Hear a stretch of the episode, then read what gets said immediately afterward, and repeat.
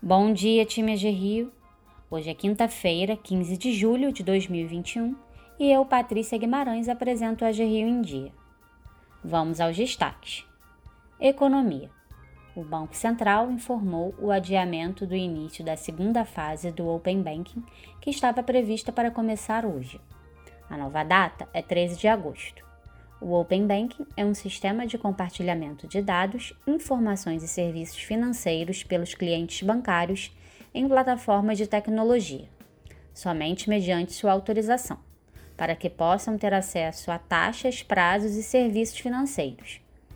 A segunda fase do programa envolve o compartilhamento de dados cadastrais e transacionais de clientes mediante seu prévio consentimento. Governo do Estado uma parceria entre o Governo do Estado do Rio, por meio da Secretaria de Desenvolvimento Econômico, Energia e Relações Internacionais, com a Procter Gamble e com a organização não governamental Instituto Proa, oferece oportunidades de desenvolvimento e empregabilidade para jovens de baixa renda. O objetivo é ajudar a formar e inserir 6 mil jovens no mercado de trabalho. Teatro Municipal comemora aniversário.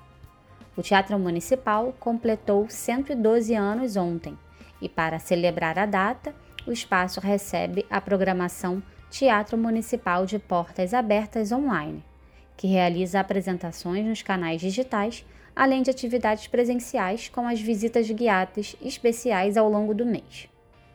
A programação online é transmitida desde o início da manhã pelas redes sociais e as visitas guiadas serão realizadas em três horários: 10 horas, meio-dia e 4 horas.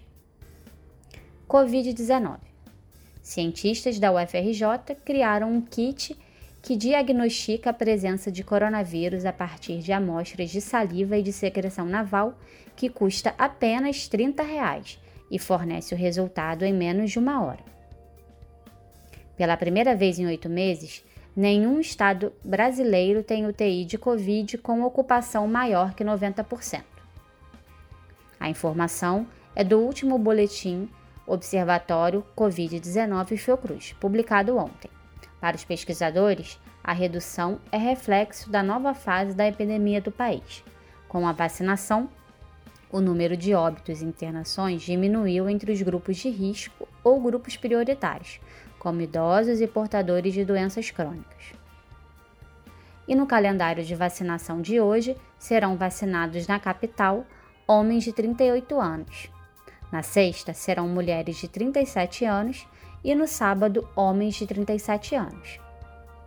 Ficamos por aqui, pessoal. Um bom dia de trabalho a todos e até amanhã.